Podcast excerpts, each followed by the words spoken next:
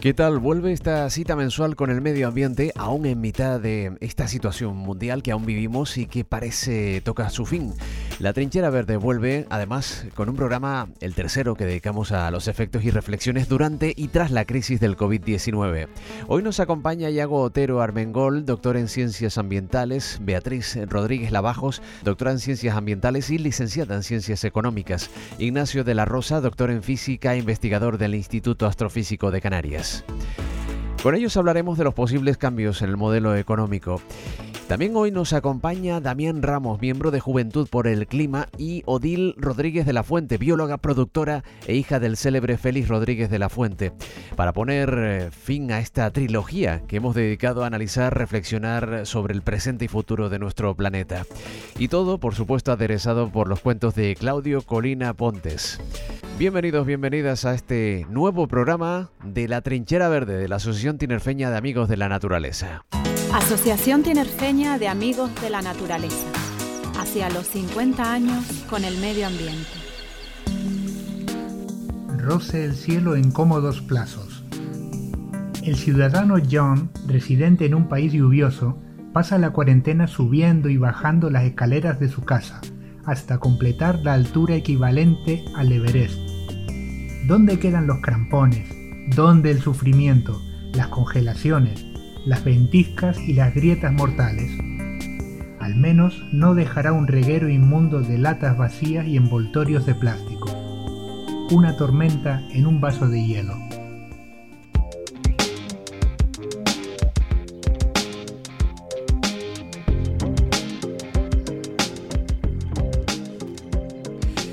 Sin duda algo que nos ha enseñado esta crisis del coronavirus, eh, si antes no nos habíamos percatado, es que las soluciones a la conservación del medio ambiente son multidisciplinares. En este parón económico hemos tenido distintos ejemplos de, de, los efectos de detener la industria y el transporte, pero no se trata tampoco de que debamos quedarnos en pausa, sino de producir de otra manera. Partiendo de la premisa de que la naturaleza bien conservada nos protegería de enfermedades como esta, del COVID-19, 22 científicos afirman que es necesario plantear las cosas de, otra forma. Así lo indican en un artículo publicado en la revista Conservation Letters. Vamos a hablar de, este estudio y vamos a hablar con algunos de eh, esos científicos que de alguna manera se suman a esta posición. Yago Otero Armengol es doctor en Ciencias Ambientales por la Universidad Autónoma de Barcelona. Actualmente es coordinador del Centro Interdisciplinario de Investigación sobre Montaña de la Universidad de Lausana, en Suiza, donde facilitó la colaboración entre científicos de distintas áreas de conocimiento y los actores sociales para abordar los problemas de sostenibilidad de las regiones de montaña. Además, investigó sobre la adaptación de las sociedades al riesgo de incendios forestales en zonas mediterráneas y sobre conservación de la biodiversidad en general. Yago, ¿qué tal? ¿Cómo estás? Muy bien, eh, ¿cómo estáis vosotros? Bueno, pues supongo que igual, ¿no? Que tú, eh, no sé si ya en eh, la desescalada, ¿no? Como nos está sucediendo aquí en España. Pues sí, aquí en Suiza ya hace algunas semanas que las actividades han empezado a retomarse, más o menos y de una forma controlada, pero como digo, ya empieza a haber más actividad que al principio del confinamiento. Vamos a conocer también cómo está la situación al otro lado del Atlántico. Beatriz Rodríguez Lavajos es doctora en Ciencias Ambientales y licenciada en Ciencias Económicas y Empresariales. Ha sido profesora en la UAB del año 2005 al 2009, en la Universidad Autónoma del Estado de México de 1997 al 2003.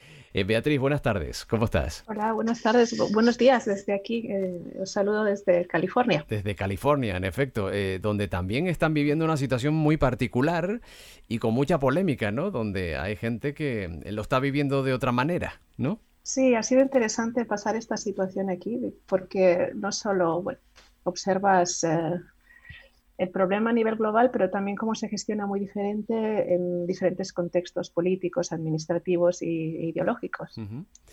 Vamos a, conocer también bajo tu punto de vista cómo tenemos que funcionar a partir de ahora y sobre lo que nos ha enseñado esta situación y sobre todo en Estados Unidos donde ha primado eh, el poderío económico o el funcionamiento de la economía o por lo menos esa era la, idea principal de muchos dirigentes ante la salud de los ciudadanos.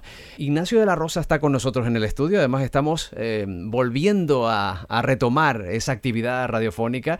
Ignacio de la Rosa es doctor en física e investigador del Instituto Astrofísico de Canarias y fundador del Museo de la Ciencia y el Cosmos de Tenerife. Ignacio, bienvenido. Hola, buenos días. Estos micrófonos vuelven a recibir voces. Qué bueno, ¿verdad? Estupendo. Carlos Galván está también con nosotros. Carlos, inauguramos también el puesto 2 de micrófono. Hola, ¿qué tal? Ya estoy ¿Eh? por aquí. Qué bueno vernos de nuevo, ¿no? Porque estos últimos programas han sido así, en la distancia, ¿no? Dicen que nos ha enseñado mucho eh, esta situación que hemos vivido. Hay quien dice que todos vamos a lanzarnos de cabeza a, la productividad tal y como la teníamos entendida y además con ese espíritu de ganar el tiempo perdido en estos meses de confinamiento. Bajo el punto de vista de quienes están al, otro lado, desde Suiza y también desde Estados Unidos, vamos a empezar por Yago Otero, por ejemplo. ¿Qué conclusión, a qué conclusión podemos llegar después de lo que hemos vivido? Pues yo creo que eh, el mensaje de organizaciones internacionales y de científicos eh, a varios niveles es muy claro, ¿no? Eh, eh, tanto del Programa de las Naciones Unidas para el Medio Ambiente como la Unión Internacional para la Conservación de la Naturaleza, lo que nos están diciendo es que esta pandemia es un, toque de atención de la naturaleza que viene a decirnos, si queréis de una manera simbólica, que hay algo que hay que cambiar en nosotros y, en nuestras sociedades, algo a nivel profundo, ¿no?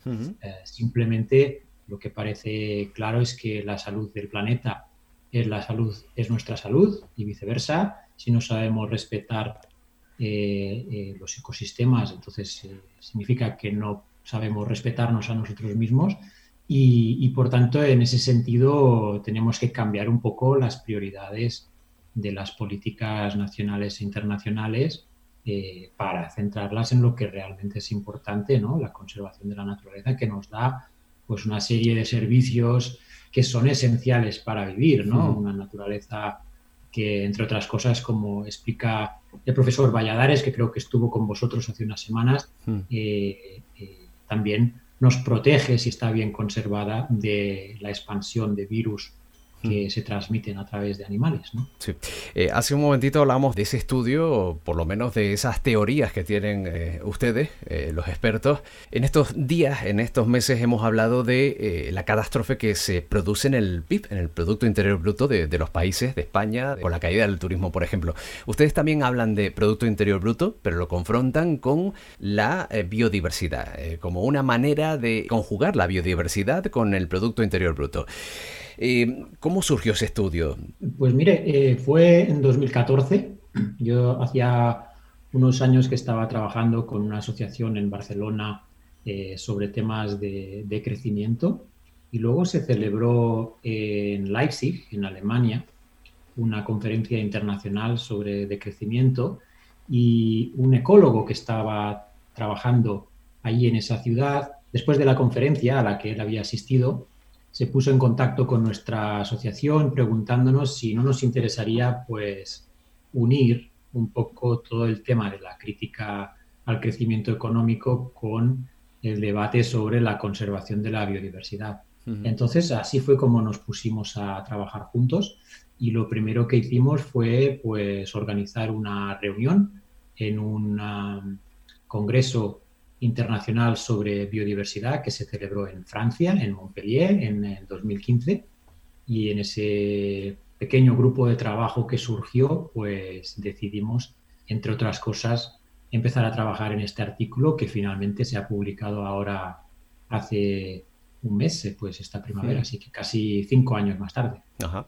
Eh, bueno, en este tiempo, en estos programas que hemos tenido durante el confinamiento, hemos hablado, dado algunas pinceladas de algunos expertos que eh, proponen, pues por ejemplo, mm, la producción más cercana, utilizar materias primas propias de, de, nuestro país. Y además hemos constatado que es necesario tener en Europa, en nuestro país, pues lugares donde se produzcan pues, por ejemplo, las mascarillas o lo importante que es la producción agraria, ¿no? O, los famosos test. ¿eh? ¿eh? ustedes, en esas teorías, yo no sé si, si esa es la filosofía de la teoría del desacoplamiento, y si no, que nos lo expliquen para que de alguna manera nuestros oyentes mm, sepan de qué estamos hablando. Vea, Beatriz, por ejemplo, sí. Ah, gracias. Como comentaba Yago, eh, en estos eventos que hubo hace ya algunos años, confluimos personas que llevábamos haciendo discusiones de este tipo, ¿no? Sobre cómo organizar la producción, cómo organizar las relaciones sociales de una manera que fuera más consistente con... En ese momento estábamos hablando de sostenibilidad, pero que nos dábamos cuenta de que em, la sostenibilidad como la concebíamos tenía límites eh, y que no podíamos seguir hablando de un potencial crecimiento de las actividades económicas cuando el planeta es uno y ni el planeta en principio crecer no crece. recibe poco de energía, pero eh, el conjunto de los materiales que tenemos es, limitado. Eh, desde hace ya bastante tiempo, hace más de 10 años, llevamos discutiendo la idea de una planificación, de una organización de esta reducción de las necesidades eh, y del uso de los materiales en diferentes eh, organizaciones y eventos. Y esta, estas ideas se, han ido aglutinando sobre la noción de decrecimiento, como, una, como, una, como una organización voluntaria de la reducción de generar las presiones, las demandas que hacemos al planeta. Al mismo tiempo hay discusiones que también suelen llevar mucho tiempo, que hablan sobre el desacoplamiento, como lo comentas, de una manera un poco más técnica, eh, como organizar los procesos productivos de manera que requieran menos materiales. y, esto se puede ver de dos maneras. De una manera eh, relativa, ¿no? cada unidad de producción o cada consumo por persona se reduce, y eso lo, hablamos como el desacoplamiento relativo, o que en general, como, como, sociedades humanas, reducimos los consumos. Esto sería un desacoplamiento absoluto. Las dos ideas van de la mano, pero yo creo que eh, una es más técnica, no va más en la línea de la modernización ecológica, y la idea del de crecimiento es un poco, tira más de de la organización social necesaria para conseguir esto. ¿Y qué propuestas son las que se ponen sobre la mesa eh, en, este estudio? Eh, no sé, analizar la huella de carbono de, un producto determinado y en función de eso modificar ese sistema de, producción. Eh, ¿Por dónde empezamos en ese sentido? Pues mira, en el estudio hacemos varias propuestas y creemos que una propuesta relativamente factible a corto plazo por la que se podría empezar es que se añada una trayectoria sin crecimiento económico al conjunto de escenarios que el IPBES está desarrollando. Para los que no conozcan lo que es el IPBES, el IPBES es la plataforma internacional de científicos y de estados encargada de evaluar el estado de la biodiversidad del planeta en general y también a nivel de cada continente. ¿Vale? Eh, es como, para entendernos, el IPCC de la biodiversidad. ¿Y los escenarios que son? Pues son diferentes posibilidades para la biodiversidad del futuro, que mejore, que empeore, que se quede igual, etcétera, en función de diferentes variables sociales, políticas, económicas, es decir, en función de las decisiones que tomemos hoy en día. ¿vale? Entonces, el, uh, el IPBES hasta la fecha este grupo de científicos internacional que está desarrollando estos escenarios, eh, entre todos los escenarios que, contempla, o sea, todos los escenarios que contempla, eh, prevé la necesidad de este crecimiento económico, ¿no? Del que hablábamos antes. Entonces, nosotros lo que proponemos, bueno, primero lo que hacemos en el trabajo es mostrar que en realidad el crecimiento económico está muy ligado a la degradación de la biodiversidad, ¿no? Porque Cuanto más crecen los países, más materiales y energía consumen y eso se traduce en mayores emisiones y en un mayor daño a la biodiversidad. Entonces, partiendo de esa base, lo que decimos es que quizás en los escenarios futuros habría que considerar también la posibilidad de que los países no crezcan económicamente o incluso que decrezcan un poco en términos de Producto Interior Bruto como, como venía mencionando Bea, estas ideas se han como mm, agregado alrededor de la noción del decrecimiento y esa es una de las primeras propuestas que mandamos a ese grupo de científicos que obviamente lleva implícita otra propuesta más amplia, que es que el Producto Interior Bruto, eh, que es un indicador de actividad económica, pero no necesariamente de bienestar social, pues deje de utilizarse como indicador guía para evaluar los, los efectos de las políticas de los estados. O sea, son varias propuestas interrelacionadas. Y luego hay otra serie de propuestas eh, un poco que lanzamos para empezar el debate, como por ejemplo reducir la jornada laboral y repartir la jornada laboral, eh, limitar la expansión de grandes infraestructuras como aeropuertos o autopistas, eh, contener la expansión de las ciudades, promover la agroecología y la producción de, proximidad, como decías al principio. Entonces, estas ideas son simplemente pues, para generar debate eh, pero igualmente podrían llegar a implementarse eh, una versión más elaborada de ellas pues a medio plazo. Carlos.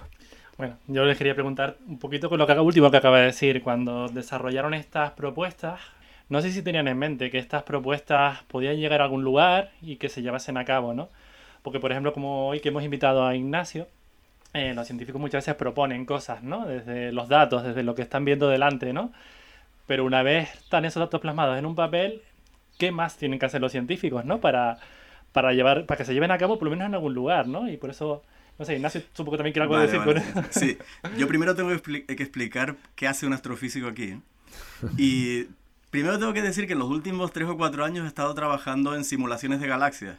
Las galaxias son sistemas extremadamente complejos formados por gas, agujeros negros, materia oscura, estrellas, etcétera y nunca pensamos que pudiéramos llegar a simularlos, pero realmente se empieza con un universo primitivo, se ponen las leyes de la física y de repente vemos que en la simulación empiezan a aparecer galaxias como por arte de magia y lo curioso es que si hemos metido bien las leyes de la física, esas galaxias se parecen muchísimo a las que tenemos aquí, a las que observamos en el cielo. Bueno, eso a mí me da la idea siguiente y, y he descubierto que existe, quizá una buena noticia, existe una ciencia de de las sociedades y de la evolución histórica. Se llama cliodinámica. Clio viene de historia y dinámica del estudio de, la historia por medio de simulaciones.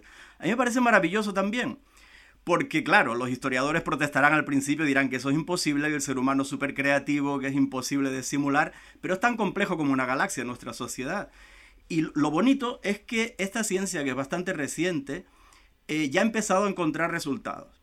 Por ejemplo, esta ciencia ha, con modelos todavía sencillos, ya empieza a descubrir que los colapsos de estas sociedades están precedidos por momentos donde las desigualdades son extremas en la población entre las élites y la población, digamos, de pobres, que es la mayoría, y el agotamiento de los recursos.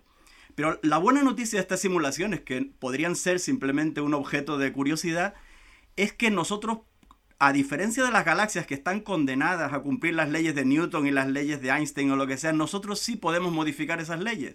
Nosotros podemos decir, mira, este capitalismo que tenemos en estos momentos nos está llevando a este colapso.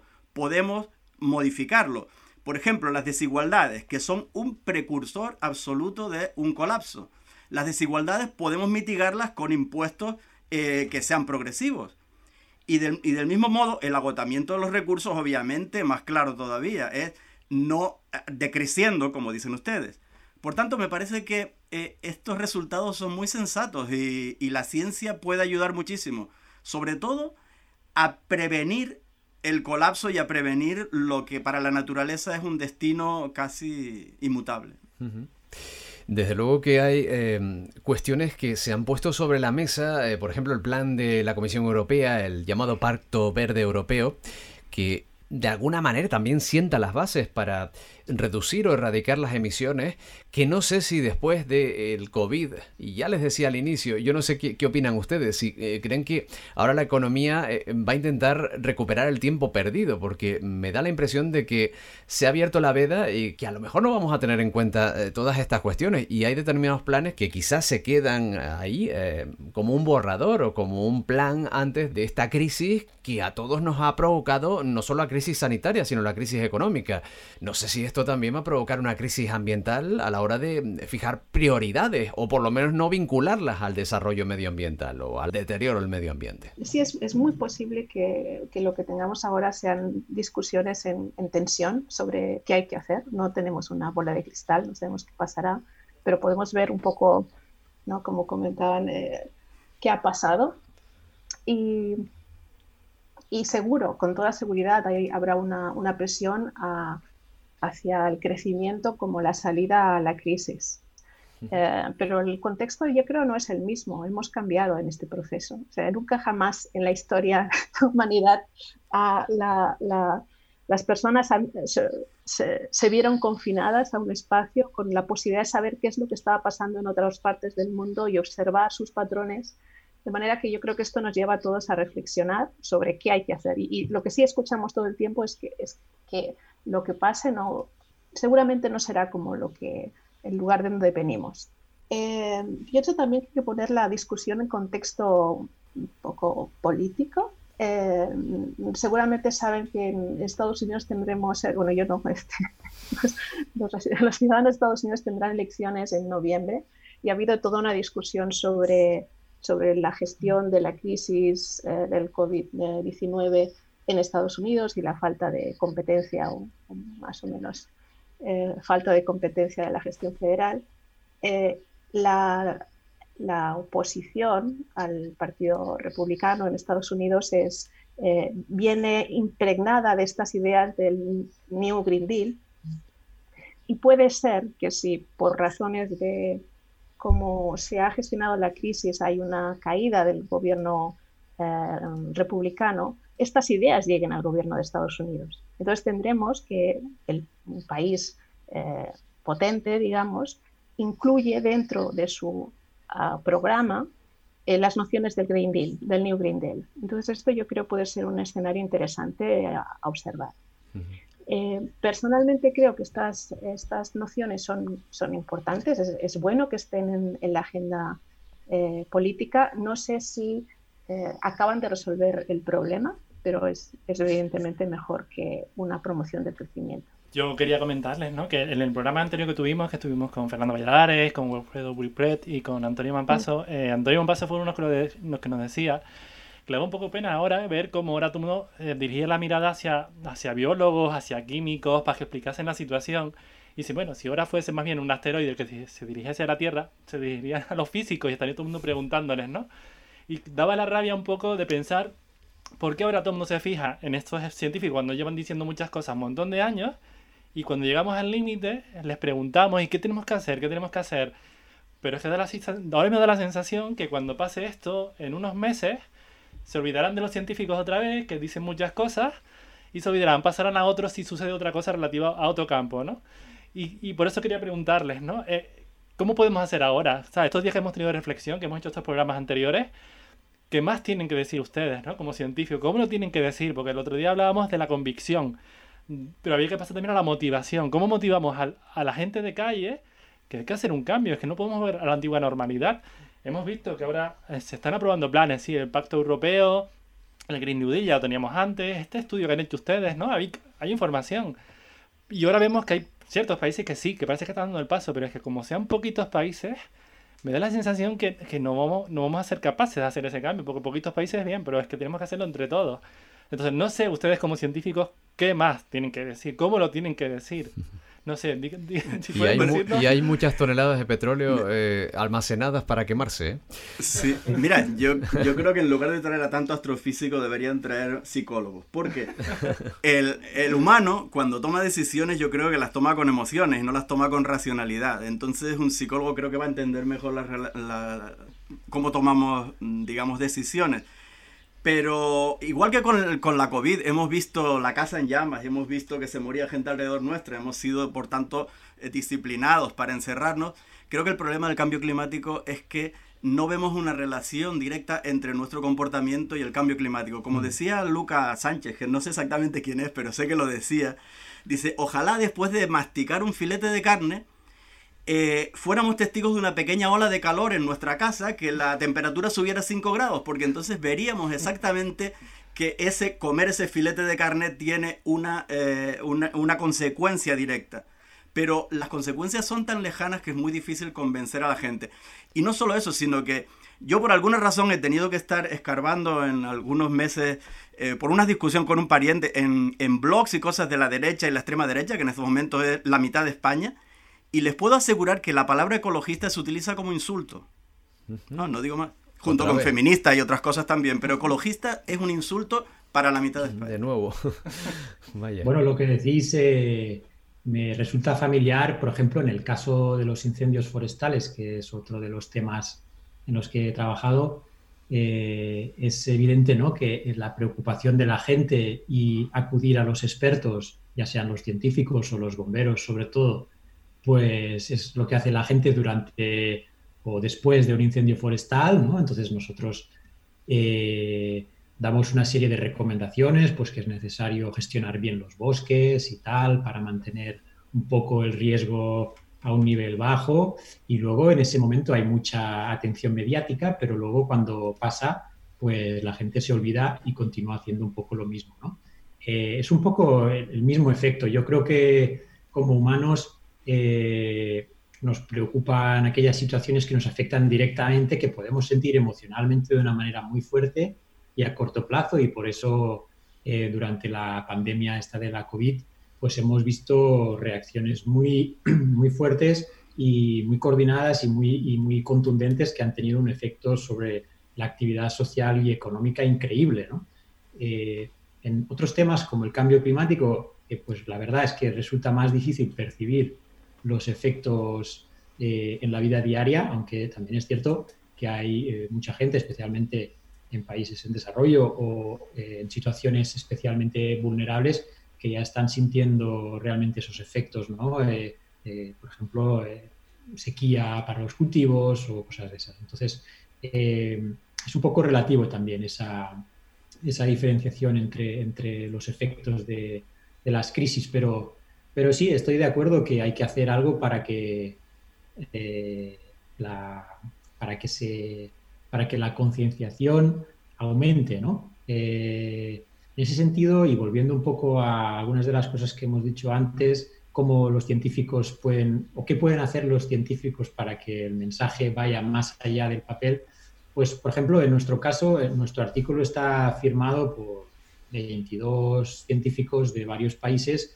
Uno de ellos es el coordinador de la evaluación global sobre el estado de la biodiversidad, de BIPBES, que os he comentado antes, y es una de las personas que, que está pues implicada en el grupo de trabajo de, de, esta plataforma internacional. ¿no? Entonces, estas ideas que lanzamos en nuestro artículo sobre la importancia de cambiar las prioridades, de proteger la naturaleza, porque al fin y al cabo la naturaleza nos protege a nosotros y nos da toda una serie de, de servicios y, permite eh, pues que hagamos nuestra vida y que evolucionemos, pues todas estas ideas eh, pueden, pueden fácilmente eh, tomarse en el marco de estas instituciones, que al fin y al cabo son instituciones de diálogo entre los científicos y, los estados.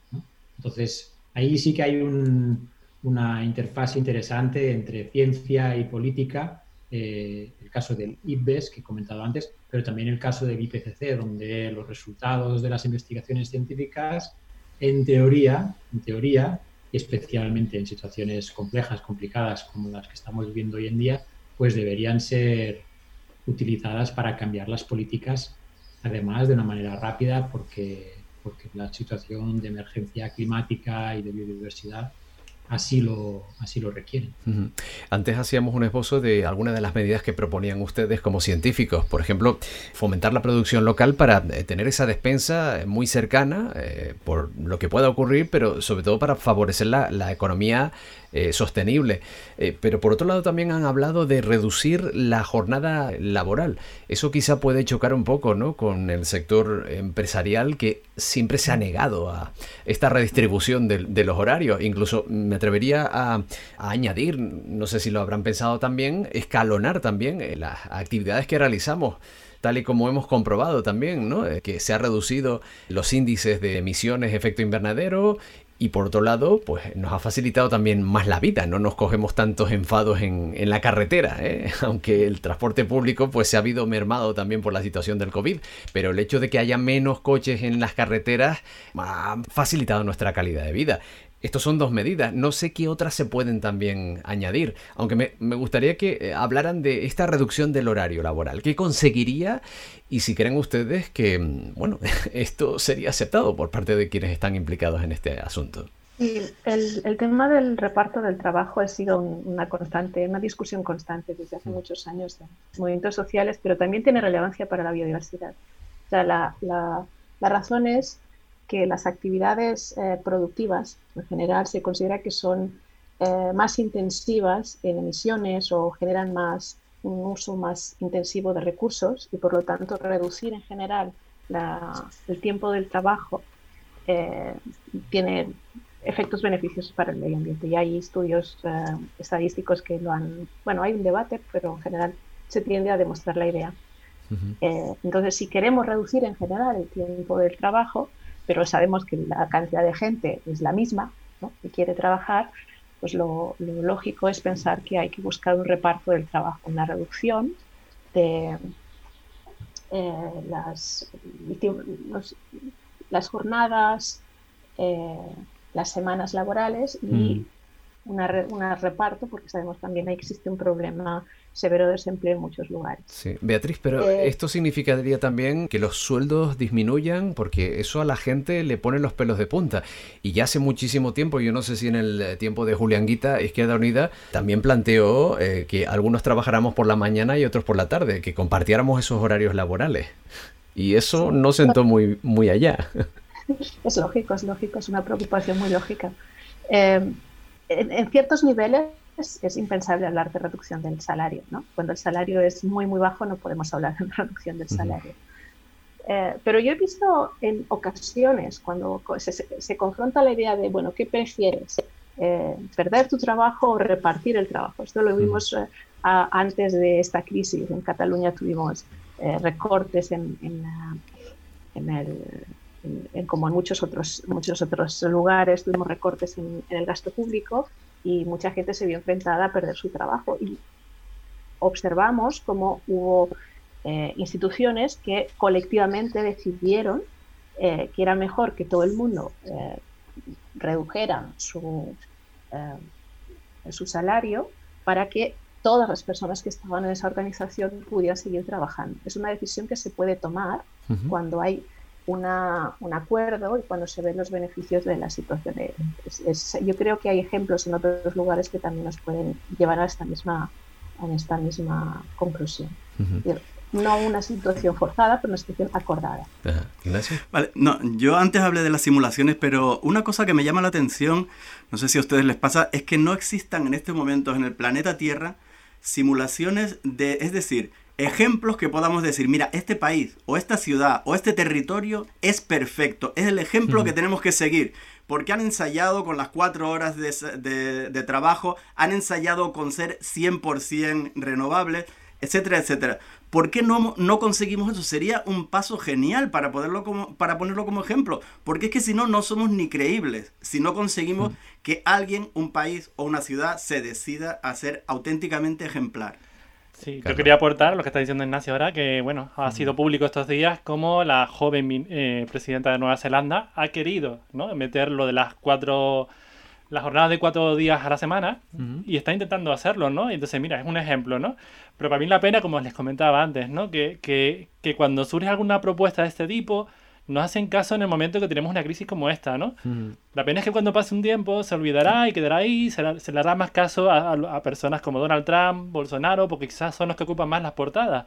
Y es una pena que no se escuche más propuestas de ese tipo, para que la gente vea que son posibles, porque claro, a veces parece que cuando ustedes proponen cosas como han hecho en este estudio, quizás les acusan de no ser poco realistas, dice que como que no se puede aplicar, digo, pero ¿por qué no se puede aplicar si no se ha aprobado, no? Entonces, por eso comentaba antes, ¿no? Que qué más, qué más tienen que decirlo, de qué manera hay que decirlo, ¿no? Es que parece que tiene que llegar algo muy gordo, que claro, en el cambio climático parece que, ¿cuándo tenemos que esperar, ¿no? Al cambio climático que nos dé una bofetada y, nos diga, cambien ya, ¿no? Es que, ¿por qué tenemos que esperar al límite? Entonces, por eso les comentaba... ¿Ustedes lo de... conocen algún ejemplo eh, ideal, que no sean Suiza, porque claro, la gente diría, no, es que Suiza, eh, o que no sean Suecia, porque no, porque Suecia, Nueva Zelanda. ¿Algún ejemplo de un lugar normal que haya decidido una vía que pueda ser un ejemplo?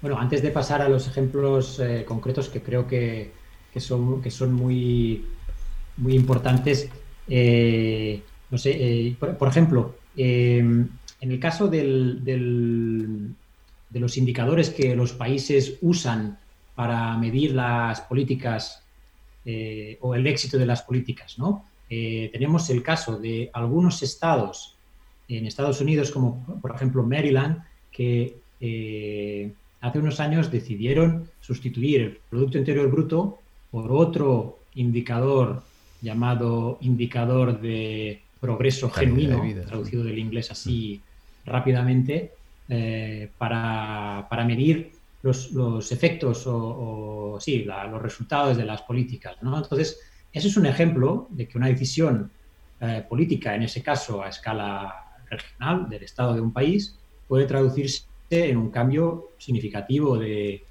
la manera como las políticas se diseñan y se, se ejecutan. ¿no? El caso, por ejemplo, de Bután, eh, que utiliza el indicador de eh, Gross National Happiness, la felicidad nacional bruta, en lugar del Producto Interior Bruto. ¿no? Eh, luego eh, podemos discutir si ese país ha implementado bien ese, ese indicador o no y, cómo lo está utilizando.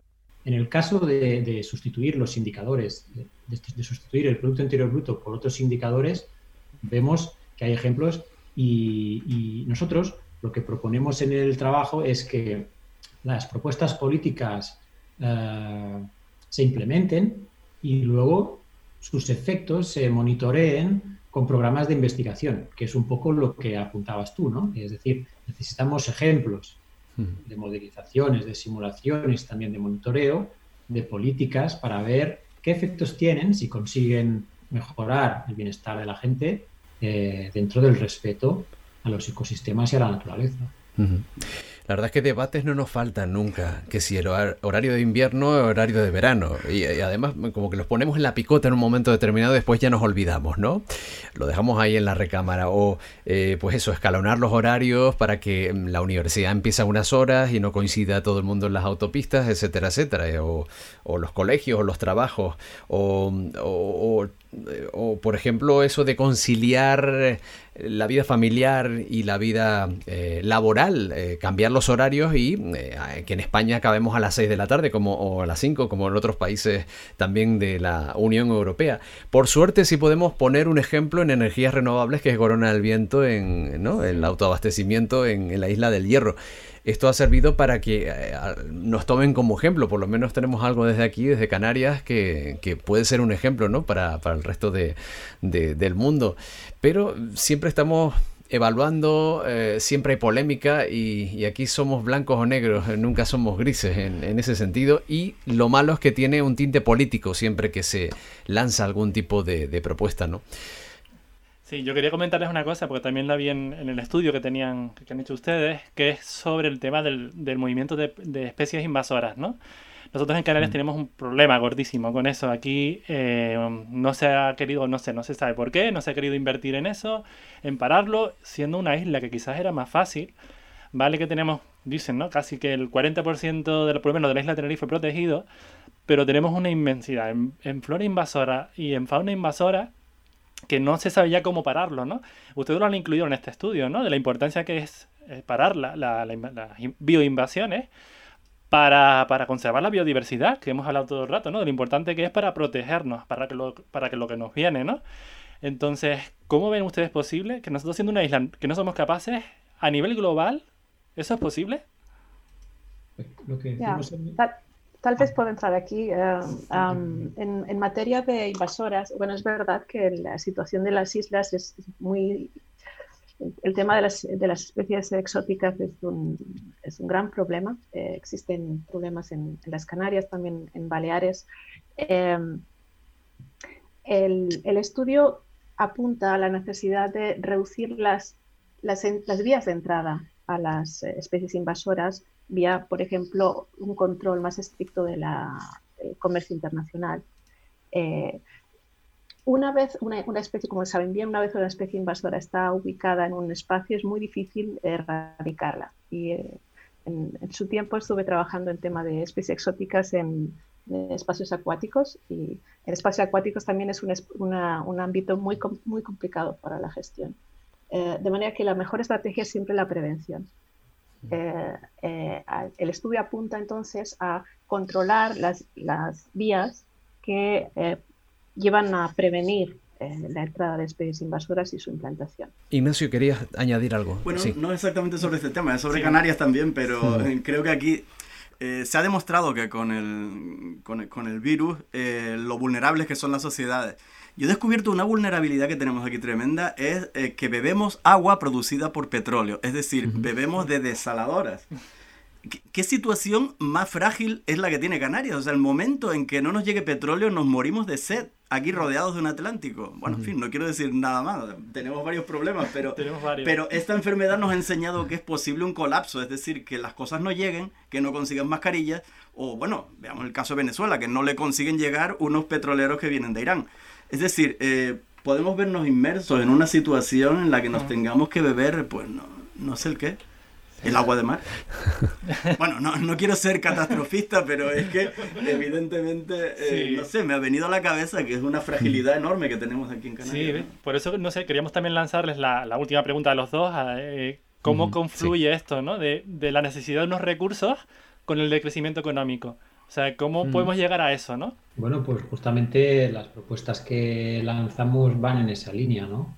Eh, toda una serie de, de cambios a nivel nacional, a nivel internacional, para reducir la cantidad de recursos que extraemos del medio ambiente y al mismo tiempo garantizar, garantizar la, prosperidad en general, ¿no? Eh, trabajo para todo, como propuestas que comentaba antes Bea de reducir la jornada laboral repartir el trabajo, hasta pues fomentar formas más eh, locales de, de, producción y consumo agrícola.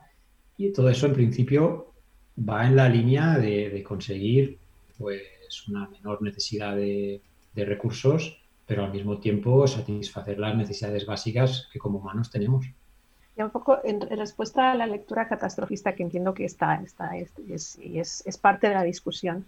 Em, llevamos hablando de estas ideas sobre el decrecimiento, o al menos una crítica al crecimiento desde hace muchos años. Eh, esto no es nuevo. Ahora el estudio es reciente, pero llevamos más de 10 años hablando de, estas cuestiones. Entonces, la crisis ahora nos da un sentido de la emergencia y que frente a una emergencia se puede actuar y que de, hecho hemos actuado de manera mejor o peor en diferentes lugares. Eh, no vamos a encontrar un lugar ideal que ya esté ahí montado para tomarlo como ejemplo, pero vamos a encontrar muchos pequeños ejemplos en diferentes lugares. Cuando hablamos de esto antes, les quería comentar que hay un mapa de iniciativas por el decrecimiento que pueden encontrar online y encontrarán pequeños ejemplos. Entonces, esos son los que tienen que servir para inspiración, como inspiración, yo creo, y también para darnos cuenta de que eh, hay un espacio para el cambio voluntario y es lo que estamos invitando a, a, llevar un poco más a una discusión más general, en el caso, para el caso de la biodiversidad, eh, en nuestro estudio, pero para la organización de la vida social y en general. Eh, yo creo que sí, existen muchas iniciativas en diferentes lugares que nos dan inspiración. Inspirados hemos salido también de esta conversación con eh, Iago Otero Armengol desde Suiza. Muchísimas gracias por, por acompañarnos, Iago. Gracias a vosotros, un placer. Beatriz Rodríguez Lavajos, eh, gracias también por pues, dar luz a muchas de las cuestiones que les planteamos en esta jornada y post-COVID-19. Muchísimas gracias, un abrazo. Gracias a ustedes y suerte en las próximas elecciones o en las próximas políticas. Para todos. Ay, madre. Bueno, Ignacio de la Rosa, muchísimas gracias por acompañarnos también con nosotros y no será la, única vez que, que estemos aquí en este estudio, que coincidamos. Ha sido un placer. Igualmente. Es tiempo para escuchar el segundo cuento que nos ofrece Claudio Colina Ponte. Se titula Texas en negativo. 20 de abril del 2020 el precio del petróleo tejano baja y baja y baja, hasta cotizar en negativo. Es un logro de la pandemia. Al fondo se oyen aplausos dudosos. Como los tejanos pagan a quien compre su oro negro, en la lejana Sildavia encargan unos cientos de barriles y con los fondos conseguidos crean un gran cinturón verde alrededor de la capital.